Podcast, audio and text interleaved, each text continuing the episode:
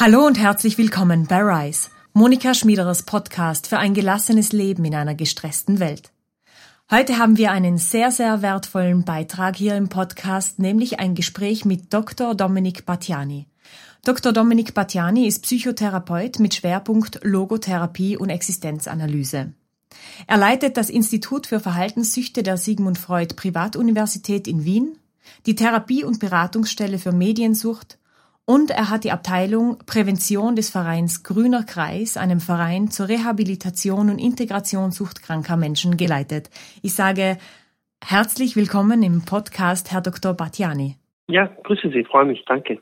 Ich danke Ihnen, dass Sie sich Zeit nehmen, heute hier mit uns zu sprechen. Sehr gern. Äh, Im Podcast Rise sind wir immer wieder dem Thema auf der Spur. Smartphone-Sucht, wie belasten die neuen Medien unser Dasein?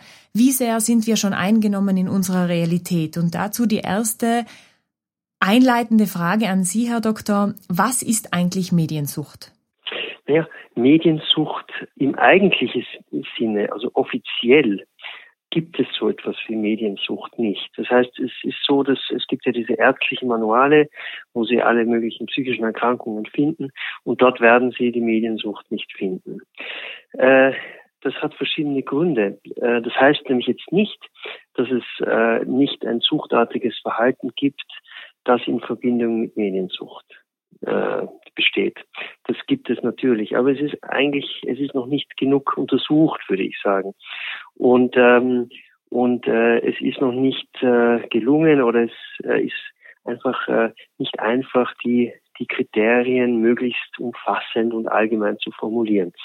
Und ähm, und Mediensucht, der Begriff an sich ist auch ein sehr umfassender Begriff. Nicht schließt unglaublich viele Phänomene ein, die mit Medien zu tun haben. Ähm, und deshalb macht es auch Sinn, diesen äh, Begriff zu verwenden. Ja, ähm, vielleicht auch in diesem Zusammenhang ist vielleicht auch interessant, dass, ähm, dass äh, es ja nur zwei Verhaltenssüchte gibt, die sozusagen offiziell anerkannt ist, sind. Nämlich das ist die Glücksspielsucht, also das pathologische Spielen, das pathologische Glücksspielen und die Computerspielsucht. Äh, und die Computerspielsucht, die kann man natürlich sozusagen in die Schublade der Mediensucht hineingeben. Jetzt kann man natürlich fragen, warum ist jetzt nur die Mediensucht äh, anerkannt. Und das liegt einfach darin, dass sie diese, dieser, dieser Bereich sehr, sehr gut untersucht ist und schon lang äh, man sich damit auseinandersetzt und, und das ist einfach der Grund. Äh, aber dennoch gibt es viele andere Bereiche, die mit Medien zu tun haben und die mit dem Internet zu tun haben, die mit Inhalten zu tun haben im Internet, die süchtig machen. Wie erkenne ich dieses süchtig machende Verhalten im Alltag? Also äh, ich würde ganz allgemein sagen, äh, äh, wie man Sucht erkennt. Und zwar, man merkt das daran, dass in erster Linie würde ich mal sagen, an einem Kontrollverlust. Ähm, die Menschen verlieren die Kontrolle in dem, was sie tun. Sie können nicht mehr aufhören, sie können nicht äh, oder sie nehmen sich vor, aufzuhören und schaffen das dann nicht. Und äh, was, was die Zeit betrifft, also auch die Menge betrifft, äh, was auch ein, ein, ein Kriterium ist, dass äh, Menschen dieses Suchtverhalten ausführen und schon negative Folgen haben im Alltag, in der Familie, im Beruf und trotzdem setzen sie dieses dieses Verhalten fort. Das ist auch ganz typisch. Oder auch diese, diese ständige gedankliche Auseinandersetzung damit. Und ständig beschäftigt man sich äh, damit. Die Gedanken sind ständig damit äh, ausgefüllt. Und äh, andere Interessen und Dinge, die vielleicht vorher wichtig waren, die werden zunehmend unwichtig oder verlieren an Bedeutung. Und äh, dieses Suchtverhalten bläht sich immer mehr auf und wird immer wichtiger. Ja, das ist auch, ist auch ein, ein, ein äh, wichtiges Kriterium. Oft ist es auch so, dass äh, der Konsum immer mehr wird, immer gesteigert werden muss, immer extremer werden muss, damit noch die gleiche äh, Wirkung äh, erreicht wird. Man kann sagen, dass Suchtverhalten eine Problemlösungsstrategie ist. Und äh, die funktioniert am Anfang auch sehr gut. Wenn wir jetzt daran denken, äh, es ähm, auch zu vergleichen mit der Spielsucht, wie Sie eingangs gesagt haben, als eine der anerkannten Verhaltenssüchte, so haben wir ja jetzt in puncto äh, Medienabhängigkeit oder exzessiven Smartphone-Nutzung diese kleine äh, Slot-Machine, diesen einarmigen Banditen quasi pausenlos mit dabei. Und natürlich auch das Thema, dass die Nutzung dieses Smartphones, äh, das viele bereits äh, in suchtartige Verhalten gebracht hat, ja auch sozial anerkannt ist. Es ist völlig normal in der Straßenbahn, beim Warten auf den, auf den Bus, in allen möglichen Alltagssituationen zum Handy zu greifen und dort dann auch im Handy zu verweilen. Welche Konsequenz hat das Ihrer Meinung nach, diese, diese konstante Verfügbarkeit, diese fast kaum existierenden Kosten des Suchtmittels? Äh, was hat das Ihrer Meinung nach für einen Einfluss auf dieses Thema? Ja, ich denke, dass äh, die, also was jetzt das Smartphone betrifft, dass das etwas ganz Bestimmtes von uns fordert, nämlich dass wir ganz bewusst und selbstbestimmt mit diesen Geräten umgehen. Äh, ich spreche auch gern von sozusagen Digital Awareness in diesem Zusammenhang. Das ist ganz, ganz wichtig. Und das Problem ist, dass äh, viele Menschen das nicht haben. Äh, oder vielen Menschen gar nicht bewusst ist, dass das sehr wichtig ist, äh, hier ganz bewusst damit umzugehen. Und äh, ich vergleiche das sehr gerne auch äh, mit dem Phänomen des, des Essens. Ähm, äh, zum Beispiel, das heißt, ich bin da eigentlich trotzdem recht optimistisch, dass wir das, dass sich das verbessern wird. Nämlich deswegen schauen Sie früher, hat man auch was das Essen betrifft, hat man, war man nicht so, man hat nicht so bewusst gegessen wie heute, wenn ich das sagen kann. Man hat, äh, heute ist man, schaut man viel mehr, wo kommt das, was nehme ich zu mir, äh, ist es Bio, ist es nicht, nicht, also man macht das viel bewusster äh, und, und konsumiert viel bewusster. Und ich könnte mir vorstellen, dass man das mit den mit diesen Geräten und mit den Inhalten in Zukunft äh, äh, auch so machen wird, dass man viel bewusster ähm, sich anschaut, was mache ich da eigentlich, wann will ich das machen und und äh, und wer soll das wann machen. Das betrifft dann die Kinder natürlich, mhm. Kinder und Jugendliche. In Ihrer Arbeit äh, in der Therapie- und Beratungsstelle, aber natürlich auch am Institut, begegnen Sie ja verschiedensten Menschen aus verschiedenen Lebensrealitäten. Wer kommt zu Ihnen und wer sucht bei Ihnen ganz konkret nach Antworten? Das ist ganz unterschiedlich. Also wir haben zwei Bereiche. Wir haben einen Bereich für die Erwachsenen, einen Bereich für Kinder und Jugendliche. Und die Erwachsenen die kommen natürlich in der Regel, würde ich sagen, dadurch, weil sie selber schon einen Leidensdruck haben. Also die äh, merken selber schon, es ist einfach zu viel und ich habe die Kontrolle verloren. Und vielleicht sind der ein oder andere Lebensbereich bei mir schon äh, davon betroffen oder geschädigt oder ich merke, äh, mein Leben ist nicht dort, wo ich es gerne hätte und äh, und ähm, aber ich befasse mich unglaublich viel mit Medien und sinke da in diese Medienwelt ein und komme nicht wirklich mehr da heraus. Äh, und die sind es dann, die sind es dann, die kommen, also die da wirklich einen Leidensdruck schon haben. Und auf der anderen Seite ist es so, dass äh, hauptsächlich, muss ich sagen, bei den Kindern und Jugendlichen die Eltern kommen äh, oder die Angehörigen kommen, die Sorge haben und die dann die Kinder und Jugendlichen, wenn es klingt, mitschleppen in die Therapie- und Beratungsstelle, äh, wo wir dann Gespräche führen. Und ähm, uns ist sehr wichtig, dass wir, schauen Sie mal, es ist nämlich so, viele Jugendliche wollen ja gar nicht kommen. Die denken sich, wenn sie zu uns kommen, dann nehmen wir ihnen was weg und womöglich das Einzige, was ihnen wirklich Spaß und wirklich Freude macht und was sie in Verbindung bringt mit Gleichaltrigen. Und äh, deshalb ist uns auch ganz wichtig, dass wir die Jugendlichen, wenn sie zu uns kommen, dass wir die dort abholen, wo sie, wo sie, ähm, wo sie stehen.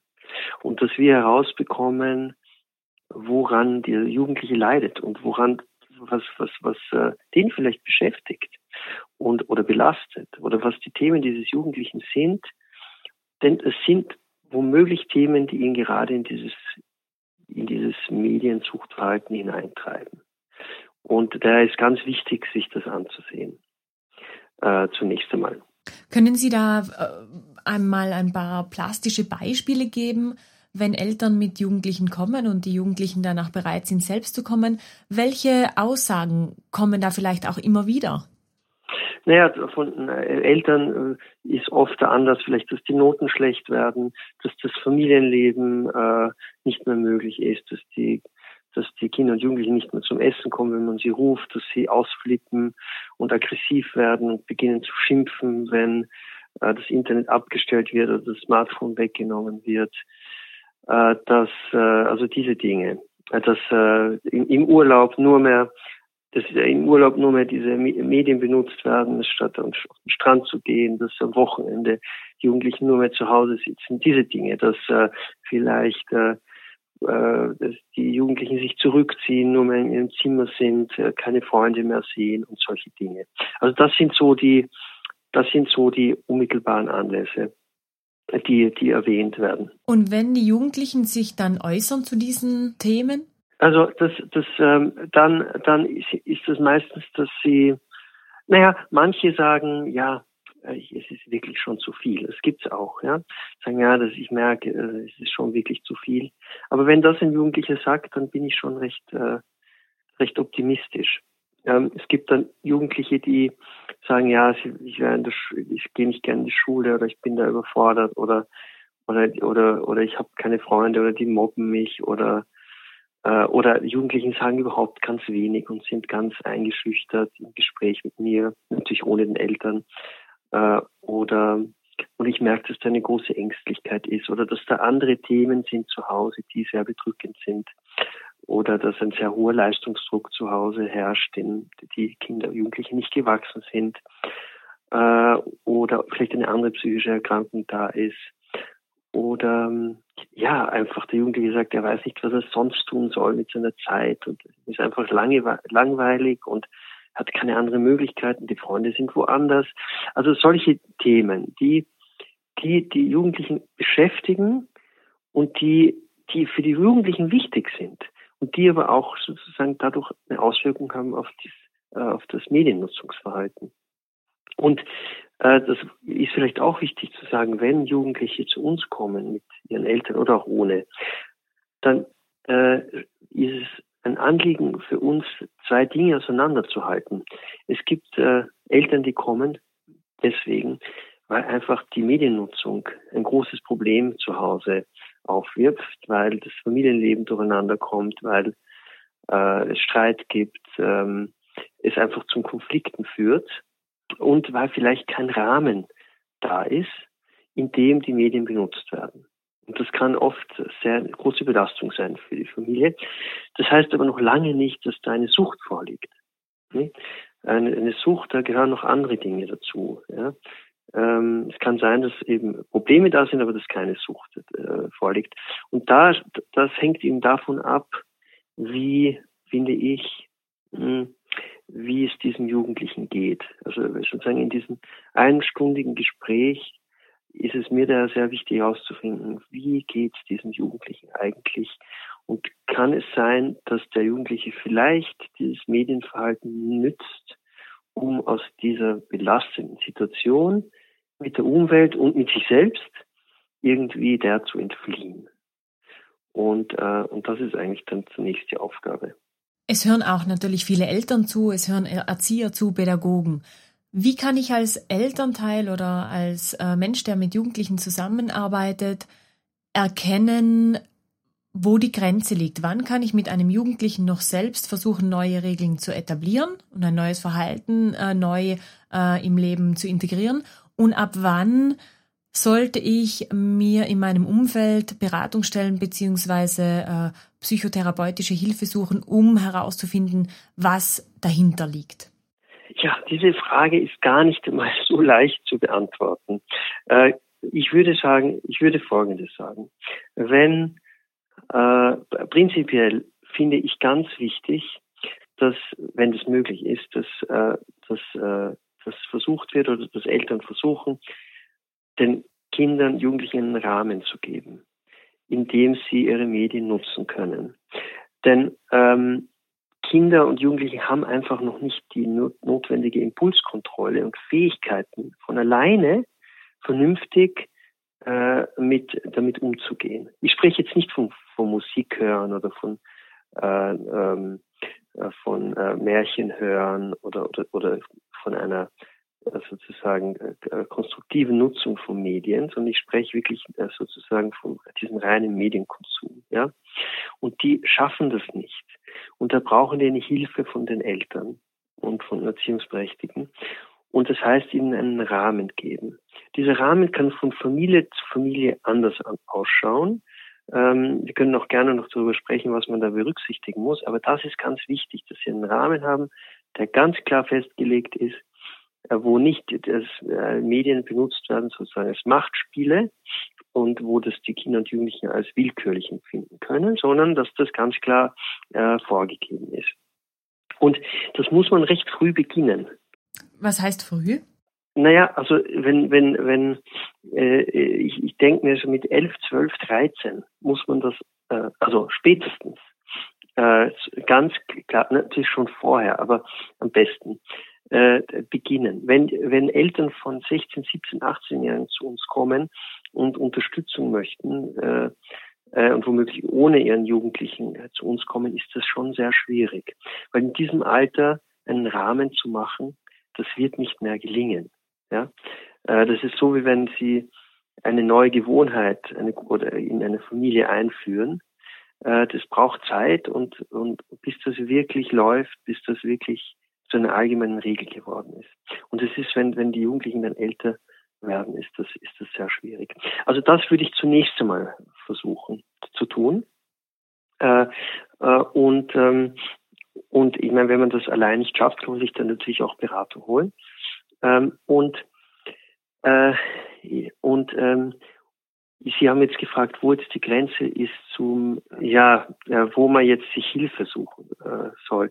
Naja, ich finde, dass Eltern sich Hilfe suchen sollten dann, wenn sie sehen, dass das bei ihnen überhaupt nicht klappt, dass das überhaupt nicht funktioniert, dass es ihnen nicht gelingt, äh, diese so einen Rahmen zu etablieren. Das kann auch oft sein, wenn Eltern selbst untereinander sich nicht einig sind was äh, richtig oder falsch ist und womöglich Hilfe brauchen, dass sie, weil das ist ganz wichtig, dass die Eltern da an einem Strang ziehen, zumindest nach außen äh, zu, zu den Kindern und das äh, gut äh, gut ähm, äh, äh, gut zu, zu ihnen rüberbringen und ähm, und sonst äh, schauen Sie mal, ich kann Ihnen sagen, wo ich sehe, dass jemand ein Problem hat. Ein Problem sehe ich oft dann, wenn Jugendliche, ähm, wenn Jugendliche, wenn andere, alle anderen Hobbys zum Beispiel immer mehr verdrängt werden. Wenn es nur mehr das eine gibt, was der Jugendliche macht. Wenn der Jugendliche beginnt, seine Freunde nicht mehr zu sehen. Wenn äh, womöglich äh, zu bemerken ist, dass es dem Jugendlichen nicht gut geht, dass der irgendwie belastet ist, überfordert ist mit seiner Lebenssituation. Ähm, und wenn womöglich auch in der Nacht durchgespielt wird oder äh, man an den Medien ist bis in der Früh, ja, ähm, äh, dann, dann, dann wird schon äh, recht bedenklich, würde ich sagen, ja, oder wenn natürlich auch, wenn, also wenn das ganze Lebensgefüge dieses Menschen plötzlich sich nur mehr um, um diese, um die Mediennutzung herumdreht und die anderen Lebensbereiche darunter leiden. Jetzt durchwandern natürlich alle Pubertierenden und Jugendlichen gewissen Auf- und Abwärtsbewegungen in ihren Gefühlswelten und haben natürlich diverse Belastungen des Erwachsenwerdens in ihrer eigenen Form Richtig. zu tragen. Haben, Wie viel Zeit soll sich... Ja, ja? da haben Sie natürlich recht. Dass die, dass, wenn Sie das ansprechen, muss ich gleich denken daran, dass die Pubertät an sich eine Krisenzeit ist und, äh, und manche Jugendliche, dass das auch so dass, ähm, dass es auch so sein kann, dass, wissen Sie, es ist schwierig, weil es kann natürlich auch sein, dass Jugendliche da manchmal, dass das so eine, weiß ich, eine Zeit lang total exzessiv ist, und die Eltern sich schon wahnsinnige Sorgen machen und dann geht's wieder, geht's wieder von alleine weg, ja. Ähm, also das, das ist, es ist oft wahnsinnig schwer, weil sich oft das Verhalten so in Suchtartig hineinbewegt, ja, und dann nimmt es wieder ab, ohne, ohne dass jetzt da was Therapeutisches geschehen ist. Wissen Sie, oder, oder die, die äh, sich Unterstützung geholt haben. Ja, also das kann, kann natürlich auch, äh, kann natürlich auch sein. Also, aber wenn, wenn Sie, wenn, wenn man als Eltern den Eindruck hat, dass dieses, dieses, äh, dieses Medienverhalten eine Problemlösungsstrategie ist, primär für diesen Jugendlichen, äh, ist, dann ist das vielleicht ein Anzeichen, was ich ihm jetzt so mitgeben könnte. Mhm. Wenn dann Eltern, die jetzt zuhören, sagen, ja, das mit diesem, ich möchte einen Rahmen bieten, ich beobachte das bei mir zu Hause, ich möchte diesen Rahmen bieten, was wären die Schritte, die unsere Zuhörer jetzt ganz konkret bei sich zu Hause einmal einführen können? Ja, also da fällt mir mal ein, zunächst, es gibt so ein paar Sachen, die man machen kann. Das eine ist, man kann zum Beispiel einen medienfreien Tag einführen, soweit das geht, nämlich jetzt auf die Freizeit bezogen äh, einen medienfreien Tag. Die Eltern können sich da auch mit einbeziehen natürlich ähm, und sich da, da selber auch mitmachen.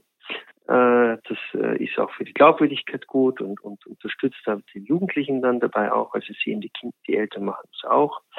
Ähm, äh, was man auch machen kann, ist, dass man sagt, ab einer gewissen Zeit werden keine Medien mehr bei uns benutzt. Da, da sind wir sozusagen offline.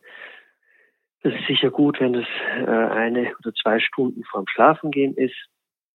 Äh, was auch äh, gut ist, wenn wirklich ein Zeitfenster, wenn es ein gewisses Zeitfenster pro Tag gibt, wo die Jugendlichen äh, die Medien äh, sozusagen online sein können oder Medien benutzen können.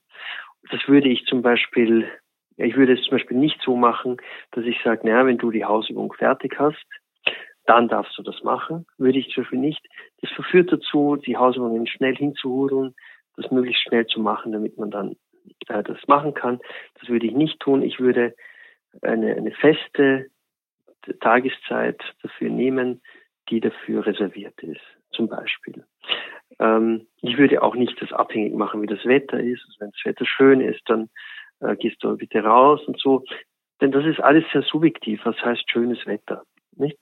Ist es, wenn es draußen schön ist oder, oder wenn es, äh, wenn die Sonne scheint oder, oder wenn es warm ist oder nicht. Also es sind alles sehr subjektiv. Das heißt, wichtig ist, ist ganz klare Regeln zu machen, die ganz transparent sind und für alle nachvollziehbar sind. Und womöglich dann auch, und wenn es möglich ist, das mit den, diesen Regeln mit, äh, so zu machen, dass man den Jugendlichen auch einbezieht und, äh, und dass der da auch beiträgt dazu, dass er das Gefühl hat, dass auch diese Regeln auch von, von ihm mit aufgestellt sind äh, und, und mitgemacht sind. Äh, das ist, ist finde ich zum Beispiel auch ganz wichtig. Ja, äh, auch was man auch besprechen kann, ist natürlich auch Konsequenzen. Also wenn das zum Beispiel nicht eingehalten wird oder wenn was ist, äh, was man was macht, was kann dann der Jugendliche vielleicht beitragen, Positives für diesen Haushalt, ja? Äh, oder äh, was geschieht, wenn äh, der Jugendliche die Zeit nicht nützt, äh, für dieses Zeitfenster nicht, nicht nützt, was, was, was, was macht man dann? Äh, dass das zum Beispiel nicht dann am nächsten Tag sozusagen äh, draufgesetzt werden kann und so weiter. Man kann diese Regeln kann man kann man formulieren man kann sie aufschreiben, man kann sie dann unterschreiben lassen vom Jugendlichen, von Eltern. Und also das wäre zum Beispiel eine Möglichkeit, wie man das probieren könnte. Ich würde nicht gleich erwarten, dass das funktioniert, hm, aber, aber ich denke mir, also es hat sich schon bewährt, das so zu machen. Sie sagen, es hat sich schon bewährt. Das ist sehr schön. Welche anderen positiven Erfahrungen haben Sie schon sammeln können jetzt in Ihrer Therapieerfahrung mit dem Thema Mediensucht? Naja, oft geht es darum, äh, den, den Jugendlichen, also es ist sehr unterschiedlich, wissen Sie. Ähm, also wie gesagt, es geht oft sehr darum, die, die Betroffenen dort abzuholen, wo sie sind und in ihrer Lebenssituation abzuholen, dort, wo, wo sie Probleme sehen. Und wenn sie dort die Energie, wenn sie sagen, die Energie dieser Probleme abziehen, oder diese Probleme lösen oder vielleicht da Lösungen zu Lösungen beitragen, ziehen Sie diesem Medienverhalten, diesem Extremen, ziehen Sie die Energie ab. Also die Nahrung, sagen wir, ziehen Sie dadurch ab. Und äh, äh, also wir haben Jugendliche, wo sich dann Probleme in der Schule gelöst haben, vielleicht auch mit den Schülern, wo dann Jugendliche wieder äh, lieber in die Schule gegangen sind oder wo sich Probleme zu Hause aufgelöst haben äh, äh, oder andere psychische Probleme einfach es uns gelungen ist, die in den Griff zu bekommen und wo einfach dann die Medien, das Medienverhalten als Problemlösungsstrategie nicht mehr diese Kraft bekommen hat. Ja? Und oft geht es auch einfach darum, Alternativen zu finden, die spannend sind, äh, zu denen sich die Jugendlichen gerne hinwenden und die einfach, ähm, ja, die, die spannende Alternativen sind. Für viele Jugendliche ist natürlich auch äh, die digitale Welt eine sehr, sehr spannende und wir haben natürlich in vielen Fällen die Situation des klassischen, ja, aber die anderen spielen ja gerade auch Fortnite und ich muss auch dabei sein. Wie würden, was würden Sie raten, wenn das Kind sich immer wieder darauf beruft, dass alle anderen sich im virtuellen Raum bewegen und es dadurch quasi digital nicht mehr dazugehört? Was ist da das Wichtigste zu tun? Also ich finde, da ist natürlich ein großer Druck und diese, diese, diese Welt, diese Parallelwelt ist ja auch wirklich real. Äh, ist ja wirklich real und ganz wichtig auch für die Jugendlichen, das ist mir schon bewusst. Und ähm, ich würde, und insofern kann es auch sehr wichtig sein, sie da teilhaben zu lassen. Ähm, und, äh, aber ich würde das, ich würde ihm einen Rahmen geben, in dem das stattfindet. Und, ähm, und äh, da braucht es dann auch eine gewisse auch Konsequenz der Eltern, äh, dem standzuhalten und zu sagen, bei uns ist das so und wir machen das so. Was raten Sie den Eltern, um diese Kraft zu diesem Nein, das da gebraucht wird, natürlich auch auf einer täglichen Basis wird diese Kraft zum Nein gebraucht. Was raten Sie den Eltern äh, zu tun, um wirklich hier ein gutes Vorbild bleiben zu können, um hier standhaft bleiben zu können und diesen für die Kinder sehr, sehr wichtigen und wertvollen Rahmen auch wirklich bieten zu können? Ähm, Sie meinen, wie Sie das schaffen können, die Eltern, dass die das, das machen? Naja, ich würde, ähm, ich glaube, äh, ja, wichtig ist natürlich, dass die Eltern glaubwürdig sind und dass die äh, Eltern, dass die Eltern glaubwürdig sind. Äh, ich, ich, ich meine, es, es kommt natürlich der Punkt, wo die Jugendlichen, wo, wo einfach sie sagen, meine Freunde machen das und ich möchte das aus, auch machen. Punkt. Äh, und äh, und ähm, und ich, ich, wie gesagt, ich denke, dass es wichtig ist, dass, dass da die Eltern äh, konsequent sind. Und ich finde auch wichtig, dass die Eltern auch versuchen, ihren Kindern und Jugendlichen auch gute Alternativen anzubieten, was sie sonst machen können äh, in dieser Zeit. Oder wie sie auch dieses Bedürfnis nach Kommunikation, nach Austausch mit anderen, wie sie dem auch nachgehen können. Ja, also so, das würde ich jetzt so ganz allgemein sagen. Ja, aber es ist nicht einfach. Das ist mir ist mir auch bewusst. Und es ist eine, eine absolute Herausforderung, das, ähm, das durchzuhalten. Diese Herausforderung, vor der wir ja alle als Gesellschaft stehen, ist ja auch relativ jung. Es ist ein junges Phänomen. Das Smartphone selbst, äh, das iPhone an sich kam 2007 auf den Markt. Jetzt auch für alle nochmal, die zuhören, kann es auch ein Anstoß sein zu sagen, ich selbst beobachte bei meinem Kind und bei meinem Jugendlichen dieses und jenes Verhalten und es es gefällt mir nicht, ich möchte aktiv werden. Laden Sie auch Leute ein, selbst in Ihren Gemeinden, in Ihren Städten, in Ihren Bezirken kleine Gruppen zu gründen, quasi mit Gleichgesinnten, die äh, Räume eröffnen für Jugendliche, um sich real zu treffen, um diesen Rahmen gemeinsam auch zu besprechen und sich gegenseitig zu bestärken welche, welche Initiativen kann ich äh, ergreifen als Elternteil und an welchen Stellen kann ich vielleicht schon ebenfalls Gleichgesinnte finden, die mich in meiner Haltung und in meinem, meiner Kraft zum Nein unterstützen könnten? Ja, das, Sie sprechen was sehr Schönes an. Das wäre natürlich großartig, wenn, äh, wenn Eltern sich da zusammentun würden und, ähm, und äh, auch äh, auch ihre Kinder äh, unterstützen würden dabei, dass sie sich zusammentun und dass sie zusammen etwas machen äh, draußen oder gemeinsam äh, Abenteuer erleben. Ähm, oh, das wäre natürlich großartig, ja, wenn das, wenn das gelingen würde. Oder wenn Eltern selber diese Initiative ergreifen würden. Ich glaube, dass die Kinder und Jugendlichen das auch brauchen, äh, dass Eltern das machen oder ihnen dabei dabei helfen. Ich habe oft ähm, ich habe oft Familien bei mir in der Beratung, wo dann die Kinder sagen, ja, aber ich weiß nicht, was ich tun soll. Ich weiß nicht, äh, ich weiß nicht. Letztens habe ich jemanden äh, gehabt von mir, der mir sagt, ja, ich weiß nicht, was ich, tun soll, äh, was ich, was ich machen soll. Ja, und da, da ist dieser und dieser Bub, den könnte ich vielleicht treffen, hat, hat, äh, hat der, der, der Jugendliche gesagt. Ja, den könnte ich vielleicht treffen. Dann hat die Mutter dann gesagt, naja, aber ich weiß nicht, ob ich möchte, dass du da so alleine rausgehst, weil das ist gefährlich, wenn du rausgehst, weil dann kann was passieren. Oder ich habe auch nicht gern, wenn der Jugendliche, weil ich bin dann nicht zu Hause und wenn dann der Jugendliche zu uns kommt, dann passiert was, dann möchte ich nicht, ja, habe ich Angst davor, ja. Also das ist zum Beispiel, äh, da habe ich zum Beispiel wirklich ermutigt, diese, diese Mutter, dass sie wirklich diesem Sohn hilft, der ein Bedürfnis danach gehabt hat, diesen Freund zu treffen und was mit ihm gemeinsam zu machen, dass die, dass sie ihm wirklich hilft dabei, das auch zu tun. Ja? Also das ist nur eine Sache, die mir jetzt einfällt. Äh, aber da, ja, da müssen, da ist ganz wichtig, dass, dass die Eltern ihre Kinder unterstützen. Mir ist bewusst, dass das sehr schwierig ist. Weil ja natürlich oft beide Elternteile auch, äh, auch arbeiten und beruflich tätig sind und da auch die Zeit oft fehlt. Ja? Da auch die Kinder und Jugendlichen zu, zu unterstützen.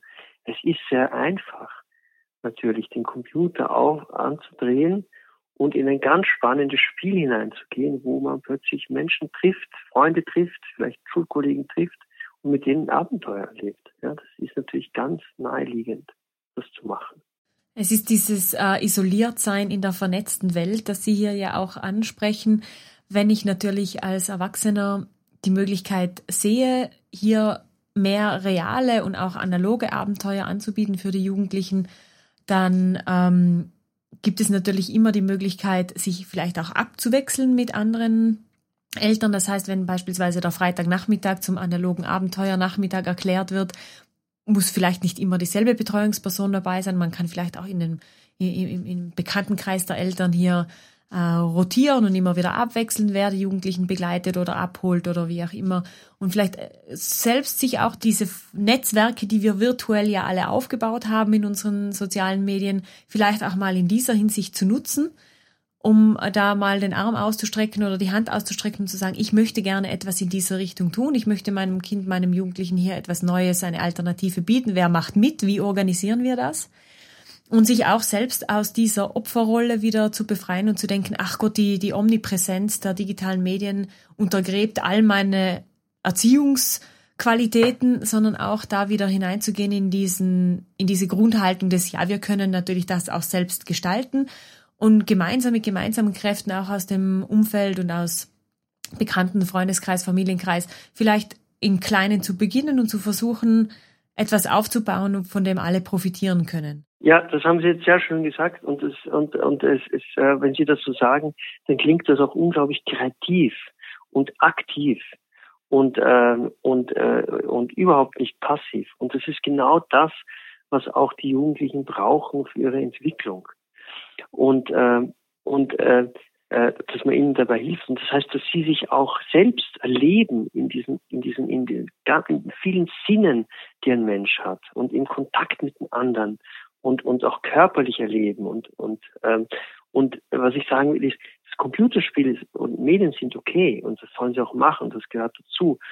Aber es soll wirklich ähm, einen Platz bekommen, einen, einen Platz von vielen im Leben eines jungen Menschen, damit sich auch der junge Mensch gut entfalten kann und seine Potenziale entwickeln kann, auch die Kreativität und die Interessen und die äh, Talente entwickeln kann, ähm, ähm, ist das ist das sehr sehr wichtig.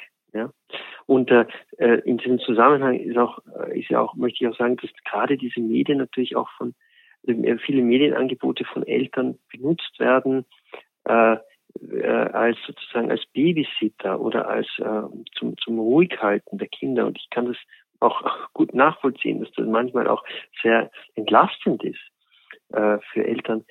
Äh, und es ist ja auch erstaunlich, wie die lebendigsten Kinder plötzlich vor einem Bildschirm ganz ruhig werden, ganz, äh, ganz fokussiert werden und man plötzlich nichts mehr von ihnen hört.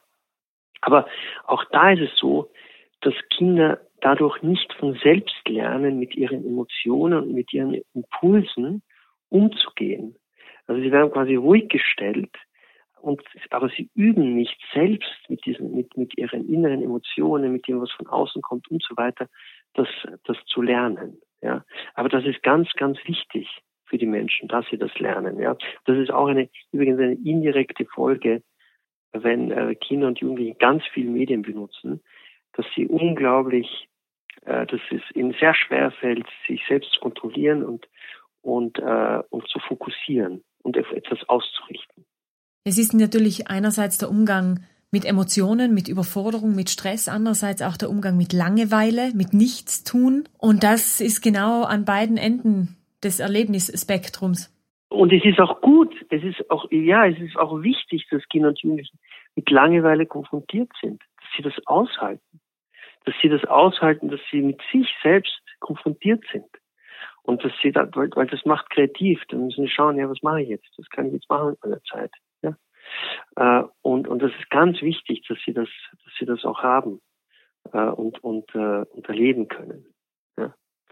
Und ähm, also gerade dieses Gefühl der, der Langeweile und auch der momentanen Leere, dass ich nicht weiß, was ich tun soll. Ja? Auch die Erwachsenen übrigens.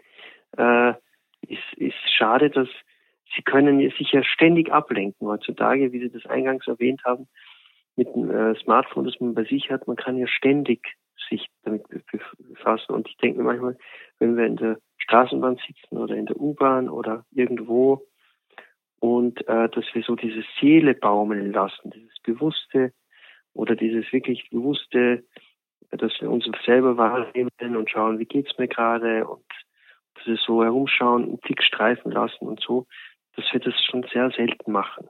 Nicht? Wahrscheinlich sogar auch nicht im Urlaub, wenn wir am Strand sitzen und äh, und äh, dass wir auch da dann ziemlich schnell das Smartphone sozusagen hervorholen, was sehr schade, schade ist eigentlich. Und da geht sehr viel Lebensqualität und sehr, sehr viel bewusstes Leben und, wie soll ich sagen, bewusstes Dasein irgendwie verloren. Mhm.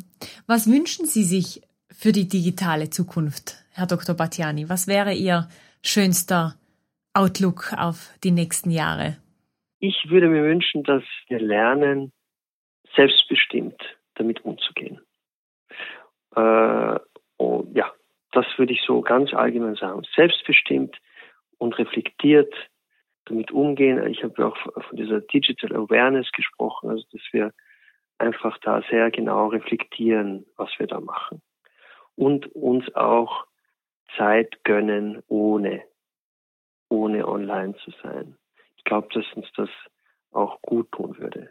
Ich bin auch überzeugt, dass uns das gut tun würde. Und es ist auch immer wieder die Einladung von Switch Off und Hol dir dein Leben zurück, genau das auch zu tun.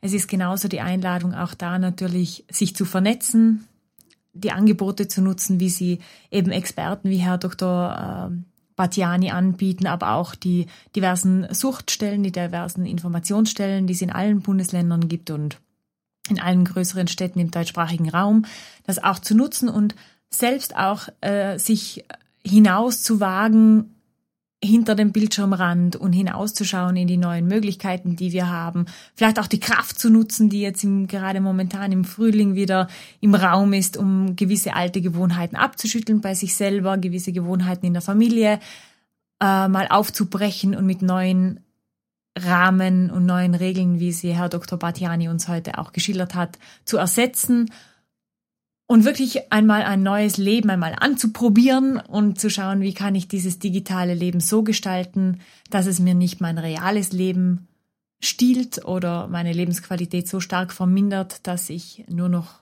äh, ferngesteuert von meinem Smartphone lebe. Mhm. Und dazu danke ich Ihnen ganz, ganz, ganz, ganz herzlich, Herr Dr. Battiani, für Ihre ja. wunderbaren und kostbaren Anregungen. Ich bin ganz, ganz sicher, dass viele Hörer sehr viel mitgenommen haben und möchte Ihnen natürlich nochmal die äh, Möglichkeit geben, sich auch zu verabschieden und vielleicht auch noch das äh, etwas mitzugeben, was Ihnen am Herzen liegt. Ja, ich glaube, ich habe viel schon gesagt. Äh, ich denke mir, ich denke mir, dass es gut wäre, wie, wie gesagt, diese Selbstbestimmung, aber auch wenn wir uns da auch gewissen Regeln unterwerfen, was die Mediennutzung betrifft, uns die selber geben, aber auch unseren Familien geben. Ich denke mir, wie ein guter geregelter Straßenverkehr ist vielleicht ein blödes Beispiel jetzt, äh, wo alles äh, im Idealfall gut abläuft und es wenig Konflikte gibt. Und da gibt es halt die eine oder andere Verbotstafel oder Ampel, von der alle wissen und an dem man sich hält.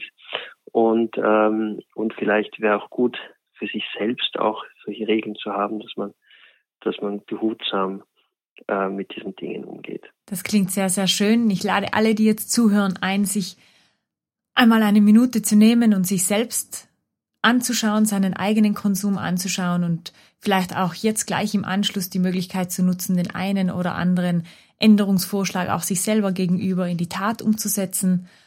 Denn wir alle, wir sind weit mehr als müde Konsumenten und gestresste Follower. We are creators und ich lade uns ein, leben wir auch so. Ich danke ganz, ganz, ganz herzlich für dieses wunderschöne Gespräch, Herr Dr. Batjani. Danke auch. Vielen Dank. Und ich danke auch sehr, sehr herzlich fürs Zuhören an alle, die heute wieder dabei waren bei Rise. Einen wunderschönen Tag noch und viel Spaß mit allen analogen Abenteuer, die noch auf Sie warten. Auf Wiederhören. Wiederhören.